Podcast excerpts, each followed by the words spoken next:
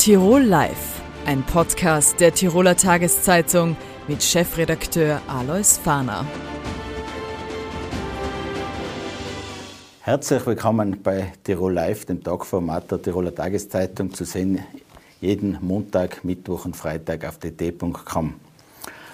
Äh, Kinder und Jugendliche sind von der Pandemie ganz besonders betroffen. Es gibt große Auswirkungen auch auf die psychische Gesundheit. Darüber sprechen wir mit der Tiroler Kinder- und Jugendanwältin Elisabeth Harasser.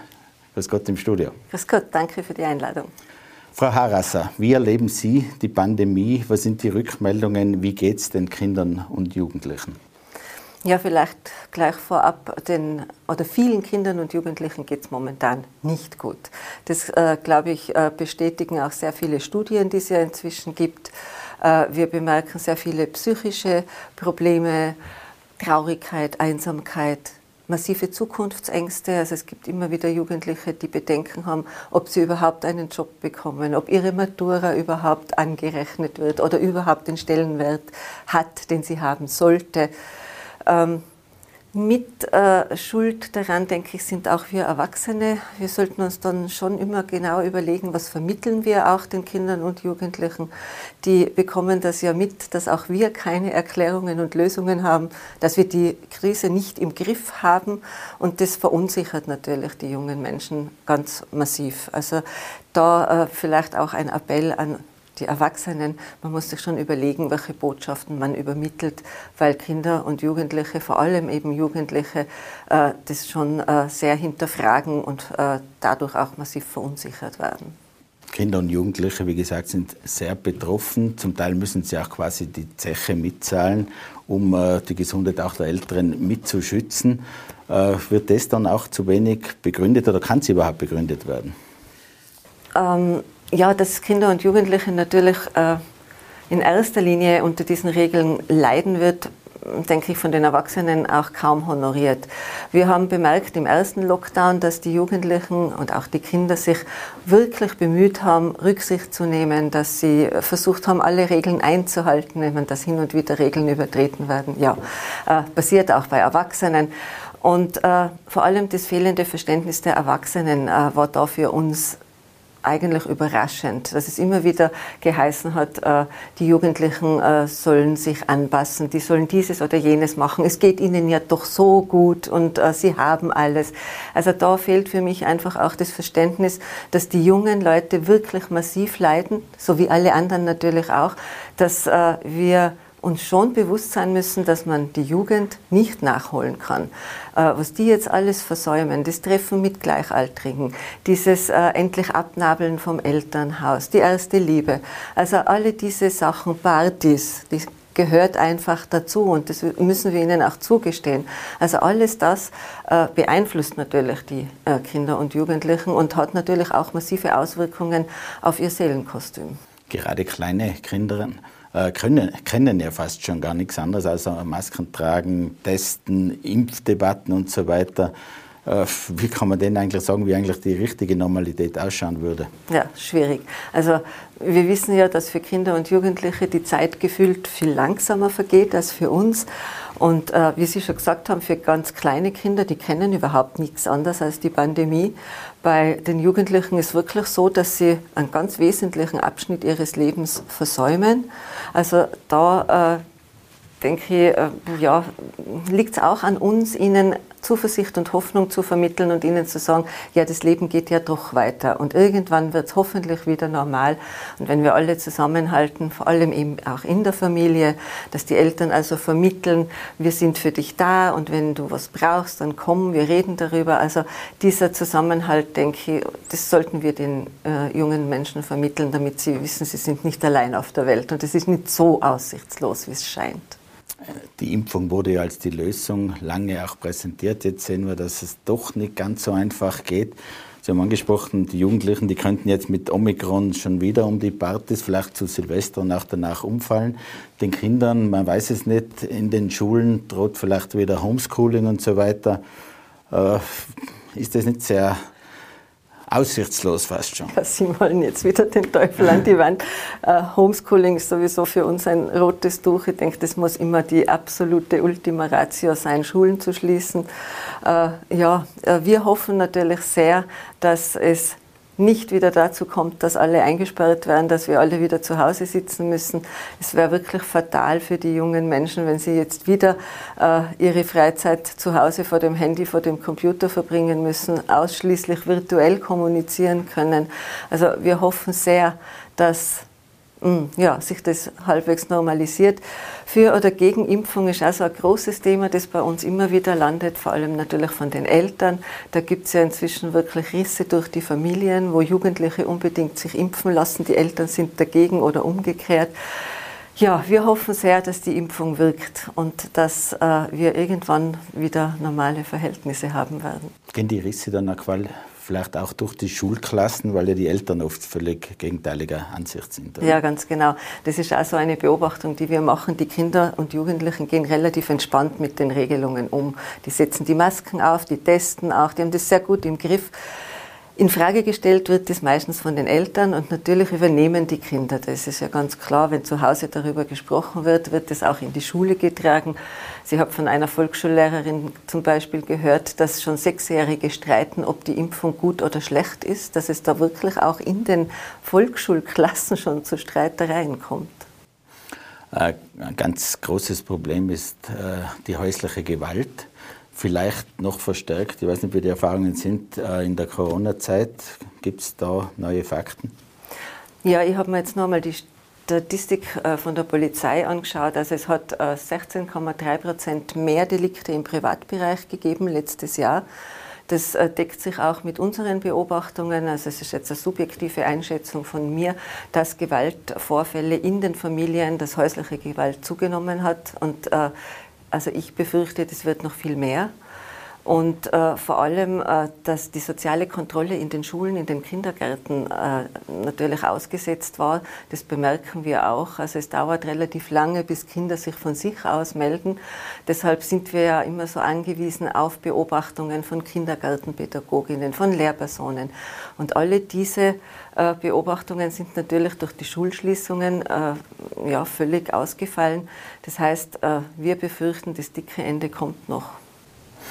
Äh, durch Omikron könnte das ja wieder drohen. Was sind sonst auch die Nachteile, was die Bildung dann betrifft? Weil die verlieren ja irgendwie vor Ort Monate, ich meine, ja, von Jahren will ich jetzt nicht sprechen, aber einige Monate in den Schulen. Ja, ähm, vielleicht vorausgeschickt, es hat einige gegeben, die diesen Heimunterricht sehr genossen haben und die das sehr gut in den Griff bekommen haben. Aber es hat auch sehr viele gegeben, die sind einfach abgetaucht. Die waren auch nicht mehr erreichbar. Ich habe mit Schulsozialarbeiterinnen und Schulsozialarbeitern gesprochen, die gesagt haben, die äh, Kinder, die Jugendlichen sind nicht mehr erreichbar, man weiß nicht, wo sie sind. Natürlich versäumen die sehr viel und äh, haben kaum eine Möglichkeit, das aufzuholen. Deshalb braucht es vor allem für diese Schülerinnen und Schüler natürlich vermehrt Förderangebote. Die Sommerschule finde ich einen guten Zugang, dass man die weiterführt. Das ist schon etwas, was vielleicht in dem Zusammenhang noch wichtig ist. Äh, ich würde mich sehr darüber freuen, wenn wir nicht von der Corona-Generation reden würden oder von der verlorenen Generation, sondern dass wir eher die Leistungen, die die Kinder und Jugendlichen ja sehr wohl erbracht haben, auch würdigen und ihnen sagen, ihr habt das gut gemacht und wir schaffen das gemeinsam, dass sie also nicht die verlorene Generation sind, die dann keine Zukunftschancen mehr haben. Gibt es aus Ihrer Sicht äh, dringende Verbesserungsnotwendigkeiten, was den äh, Kinder- und Jugendschutz betrifft? Also ich denke, wir haben eine sehr gute gesetzliche Basis in Österreich, äh, gute gesetzliche Regelungen, nur kommen die meistens bei den Kindern nicht an. Das heißt, es braucht aus meiner Sicht viel mehr an Bewusstseinsbildung, Öffentlichkeitsarbeit, so dieser Appell an die Zivilcourage der Menschen, sich einzumischen, wenn Unrecht passiert, wenn Kinder leiden. Also diese Wegschau-Mentalität haben wir leider immer noch. Ich denke, das gilt für ganz Österreich, nicht nur für Tirol. Äh, wenn man dann draufkommt, dass äh, es häusliche Gewalt gibt, dann äh, bemerkt man, na, die Nachbarn haben das alle schon gewusst, aber niemand hat sich die Mühe gemacht, das Jugendamt zu verständigen, die Polizei zu verständigen, was auch immer. Also da gibt es noch viel zu tun. Was den Jugendschutz betrifft, dasselbe, Bewusstseinsbildung. Bei uns ist ja gerade Alkohol, Tabak äh, ja, allgegenwärtig. Wir haben zum Beispiel die höchste Raucher- und Raucherinnenquote unter Jugendlichen in Europa. In Schweden sind es nur die Hälfte von uns. Also ich denke, da gibt es auch noch viel zu tun. Äh, wir sind ja, sicher auf einem guten Weg. Es hat jetzt wieder eine Gewaltkampagne gegeben äh, des Landes Tirol.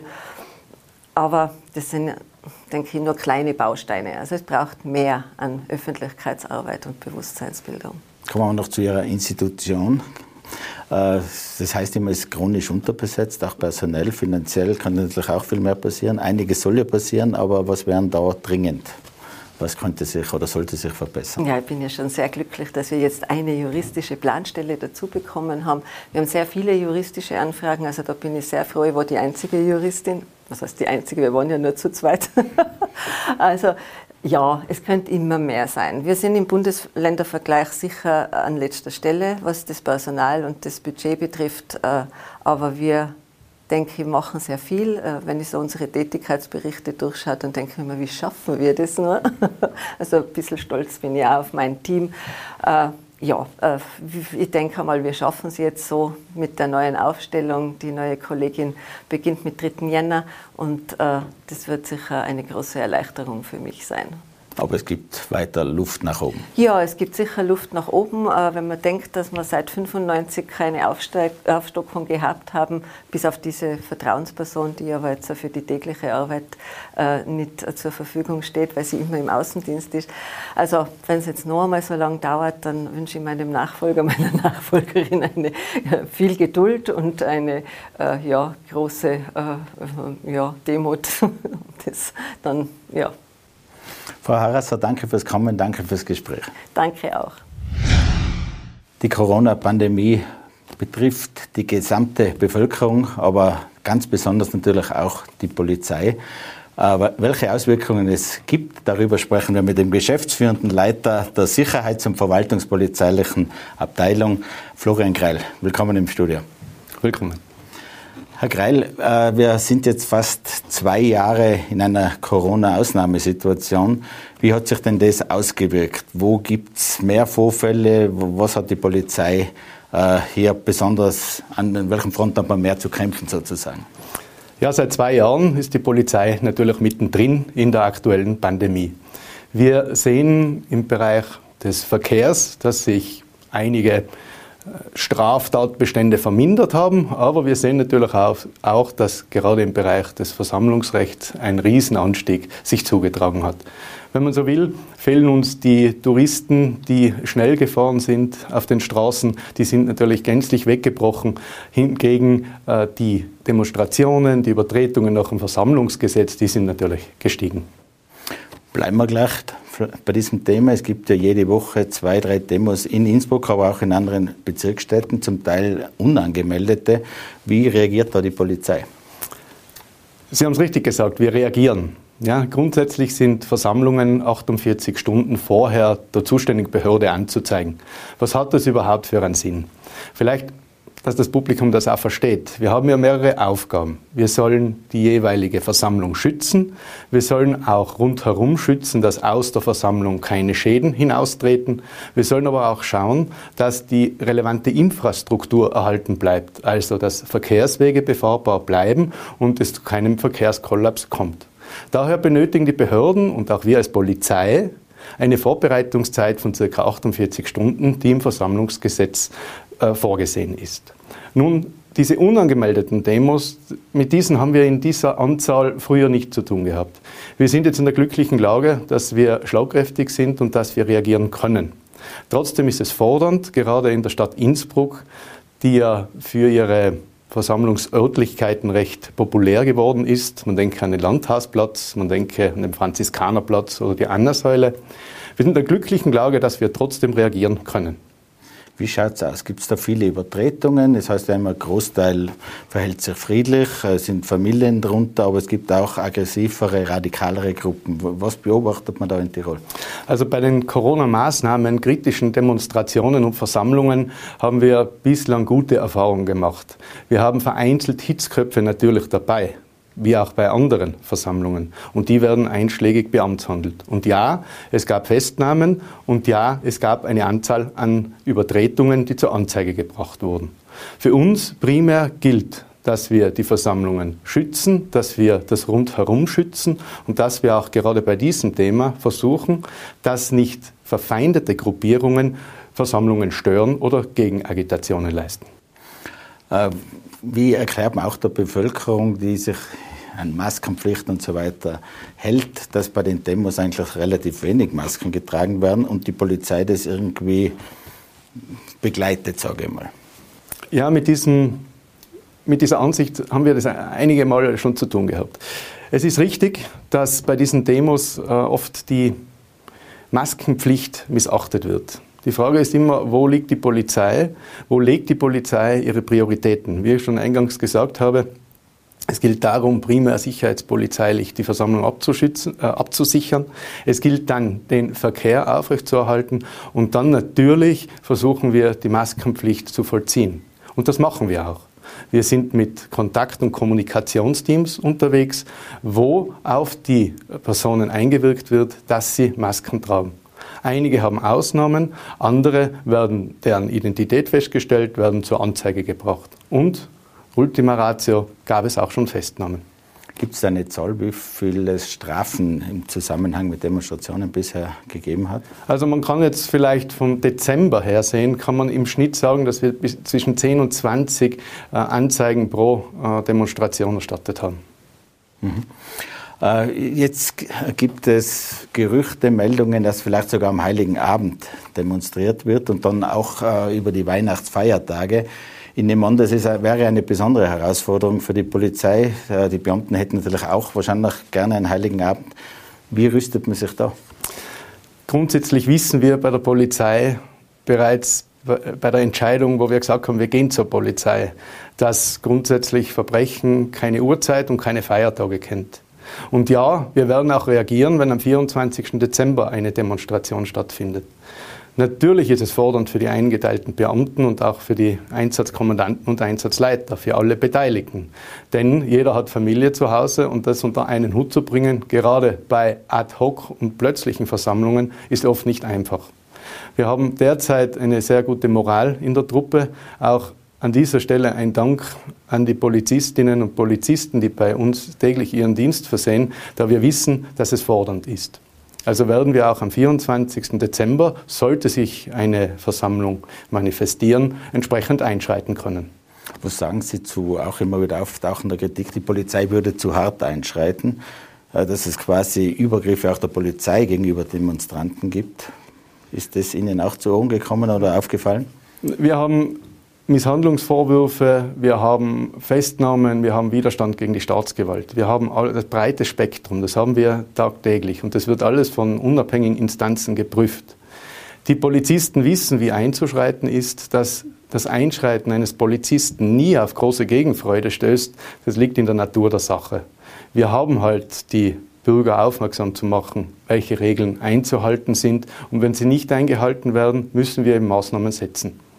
Sie stehen ja zwischen allen Fronten. Es gibt immer wieder neue Regelungen. Ich denke jetzt gerade auch vielleicht an die 2G-Regel im Handel und so weiter, Gastronomie und so weiter. Da hat man allerdings das Gefühl, dass das relativ selten, vor allem im Handel, kontrolliert wird. Ist das Aufgabe der Polizei oder wer schaut das überhaupt an? Weil sonst ist der Lockdown steht ja eigentlich nur für die Ungeimpften auf dem Papier. Primär ist der Betreiber natürlich auch verantwortlich, die entsprechenden Regelungen zu überwachen und zu überprüfen. Und dann natürlich auch durch Stichprobenkontrollen durch die Polizei. Sie haben auch sicher gesehen in der Marie-Theresien-Straße, dass drei, vier Polizisten beim KFAS Tirol kontrollieren. Wir können nicht lückenlos kontrollieren, aber strichprobenartig kontrollieren.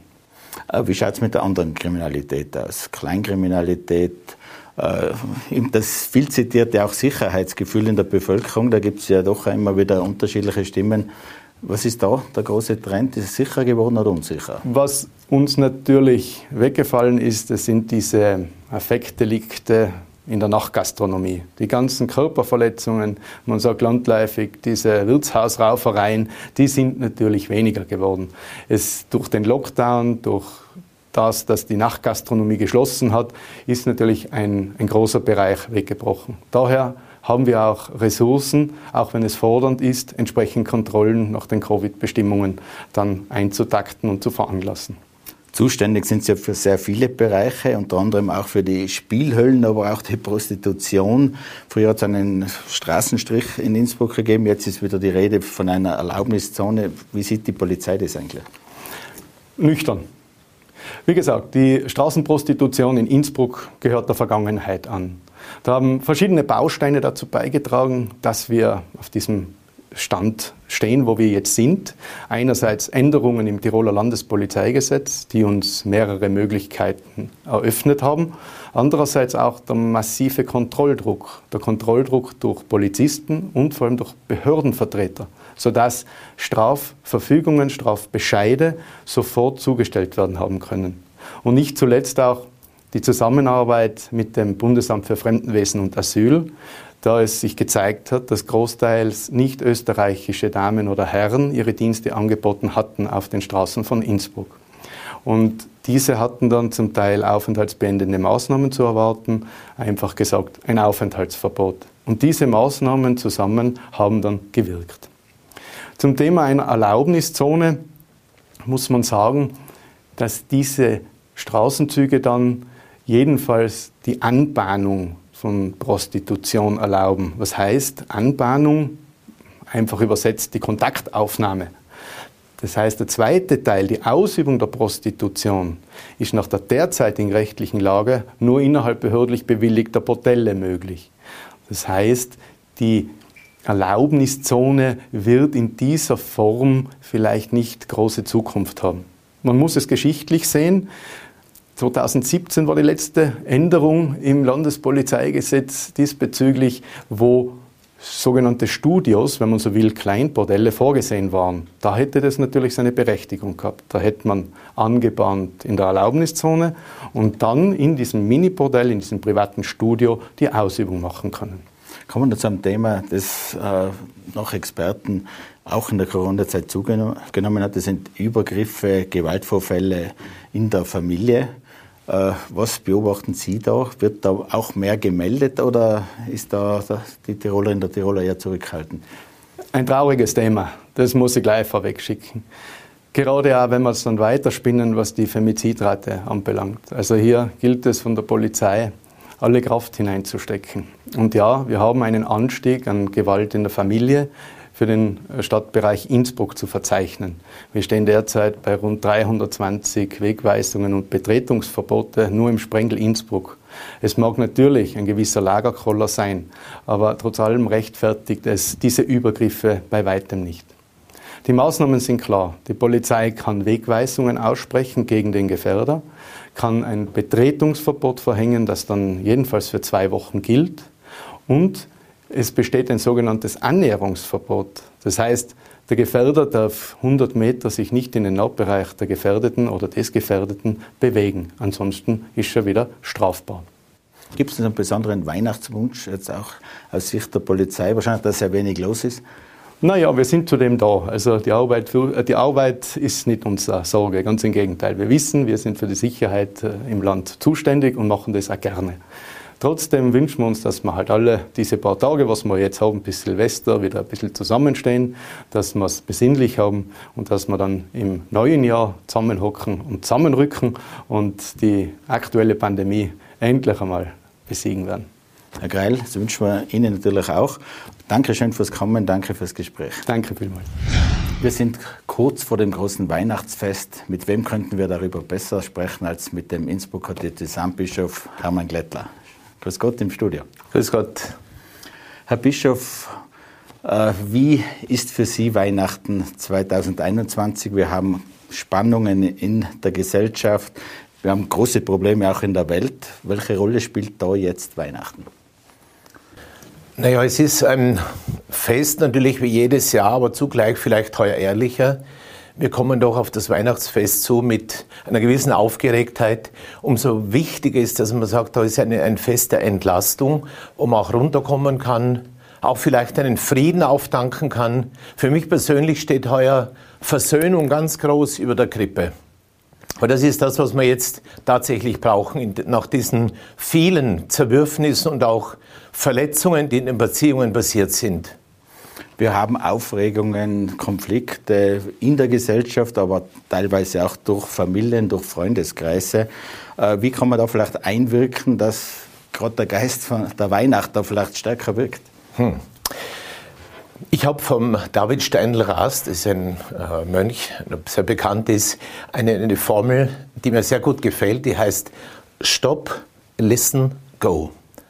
Also unterbrechen. Und dazu ist jedes Fest einfach mal gut. Und das merkt man auch jetzt, bitte dieses Runterkommen, ähm, um innerlich die Entkrampfungen zu lösen. Um aus dieser Schleuder von Vorwürfen, von, von Anklagen und so weiter mal rauszukommen. Stopp. Dazu ist jedes Fest. Listen heißt hinhören, worum geht es wirklich. Und dieses Hinhören scheint mir so wichtig, dass wir auch dort, wo die Standpunkte verhärtet waren, dem anderen wieder einen Resonanzraum geben. So, ich möchte wirklich dich anhören, vielleicht auch deine Angst wahrnehmen oder deinen Ärger, dass in der und der Frage eben keine Lösung da ist, dieses Listen. Und das heißt auch, auch für alle, die eben äh, religiös äh, offen sind, hinhören auf das Wort Gottes. Und das ist sehr, sehr wichtig. Und dann go. Das heißt, nach diesem festlichen Unterbrechen, runterkommen, hören, auch dann sagen, okay, diese Entscheidung ist jetzt zu treffen, man muss auch wieder weiter tun. Oder auch eine Entscheidung treffen, die nicht jedem passt, aber aus dem Fest heraus kann man Kräfte sammeln, um auch dann sehr weise, kluge Entscheidungen zu treffen, die wirklich dem geweihten Wohl dienen.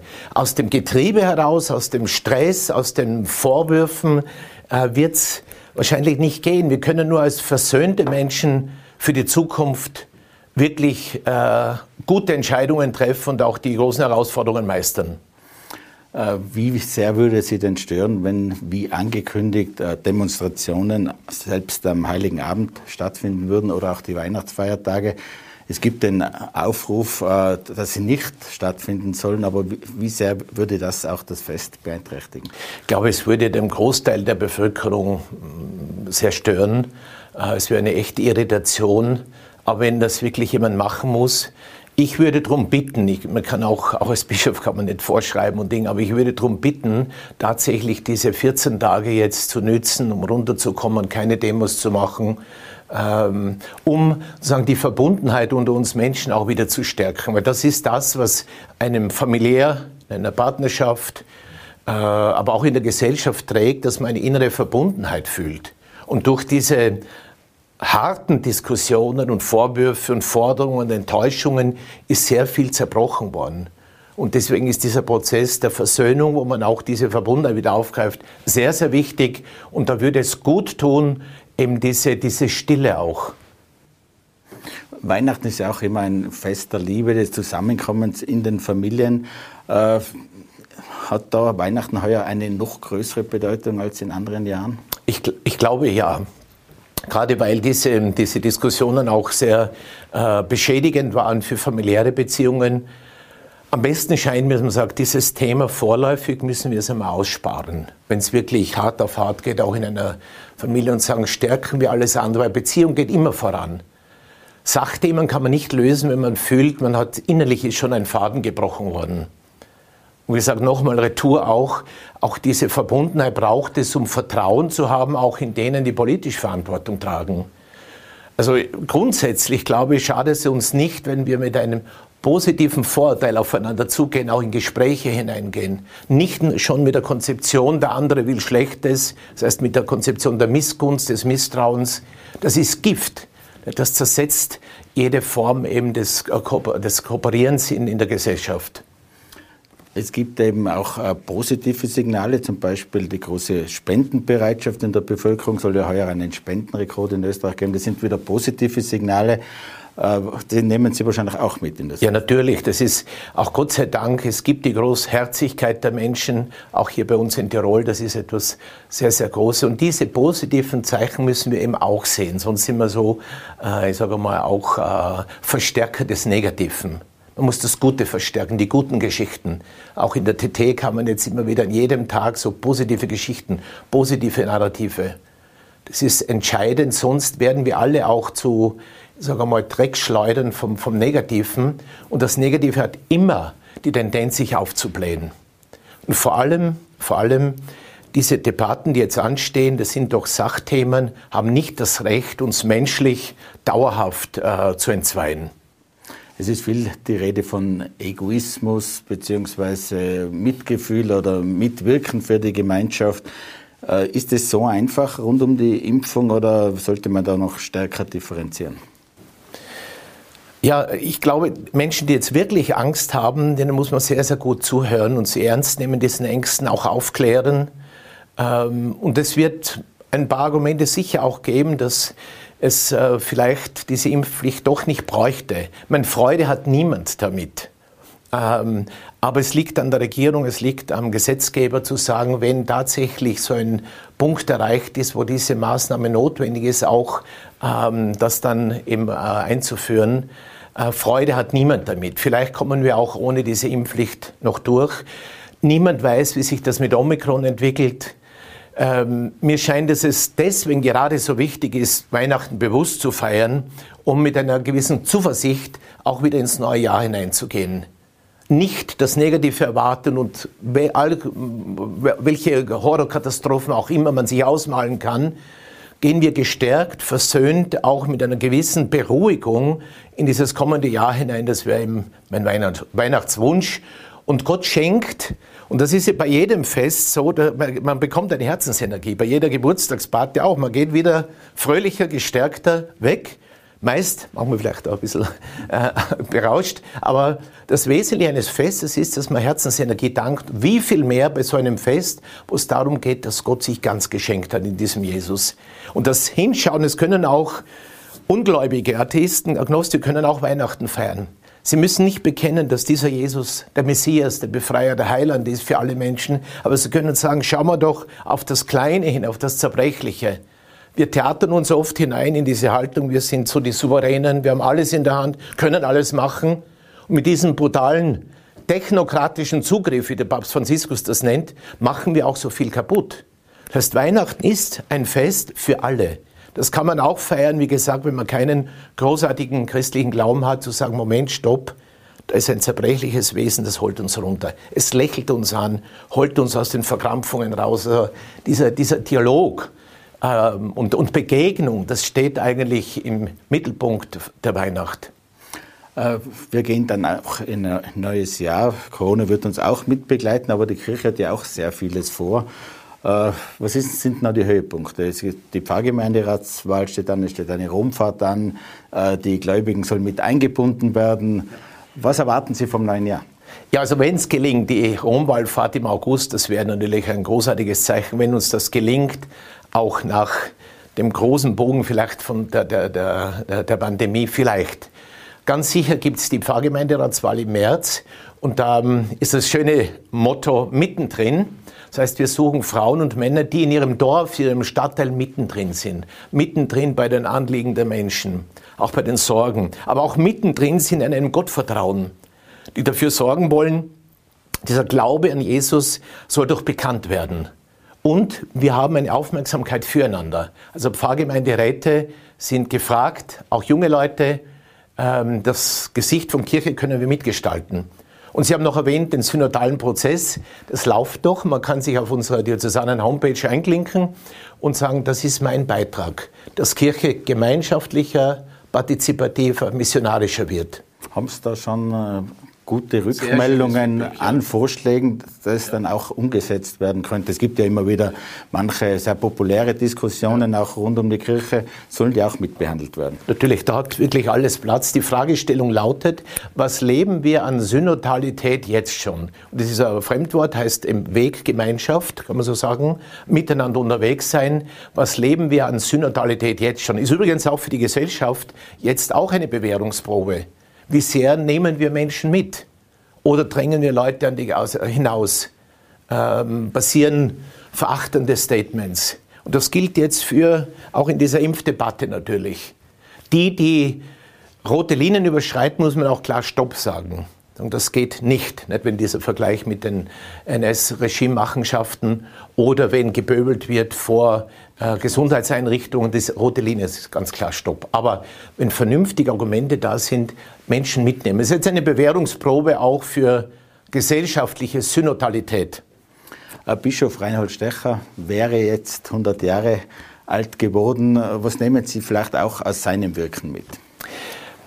Ich nehme erstens einmal mit, dass er ein wunderbarer Pädagoge war. Er war also ein Wegbegleiter, auch mit einem erzieherischen Anspruch und er hat es geschafft mit einer unaufgeregten Sprache, mit sehr, sehr starken Bildern. Und das ist, da ist ein Meister nicht nur für mich, ein echtes Vorbild. Und er schafft es mit den Bildern, ob das Gleise ins Morgen sind oder die Botschaft der Berge oder Tauchgang in die Tiefe und so weiter und so fort, ähm, uns mitzunehmen, im Bild zu bleiben. Und er dreht das immer auf das Wesentliche hin und das ist Botschaft von Gottes Barmherzigkeit pur. Also das, das nehme ich mit von ihm und auch in, in Krisen ruhig zu bleiben. Also das, ich habe ihn persönlich leider nicht gekannt, nur eine Begegnung mit ihm gehabt. Aber was ich höre, ähm, er ist wirklich eine Lichtfigur, wie das heute auch schon in, den, in, der, in der DT auch so gesagt wurde. Herr Bischof, werden wir Sie in einem Jahr immer noch als Innsbrucker Bischof sehen oder sind Sie da schon Kardinal in Wien? Na, das ist bloße Spekulation. Mein Auftrag ist es, und das tue ich gerne hier, Bischof in der Diözese Innsbruck zu sein. Herr Bischof, vielen Dank fürs Kommen. Vielen Dank für die sehr äh, einfühlsamen Worte. Danke sehr und ich wünsche allen, die sich vielleicht das anschauen, auch ein schönes, gesegnetes und versöhnliches Weihnachtsfest. Ja, meine Damen und Herren, das war Tirol Live. Äh, vielen Dank fürs Zusehen. Wir machen eine kleine Pause rund um die Weihnachtsfeiertage. Wir sehen uns dann wieder am 10. Jänner, wie gewohnt, auf dt.com. Auf Wiederschauen und schöne Weihnachten. Tirol Live, ein Podcast der Tiroler Tageszeitung. Das Video dazu sehen Sie auf tt.com.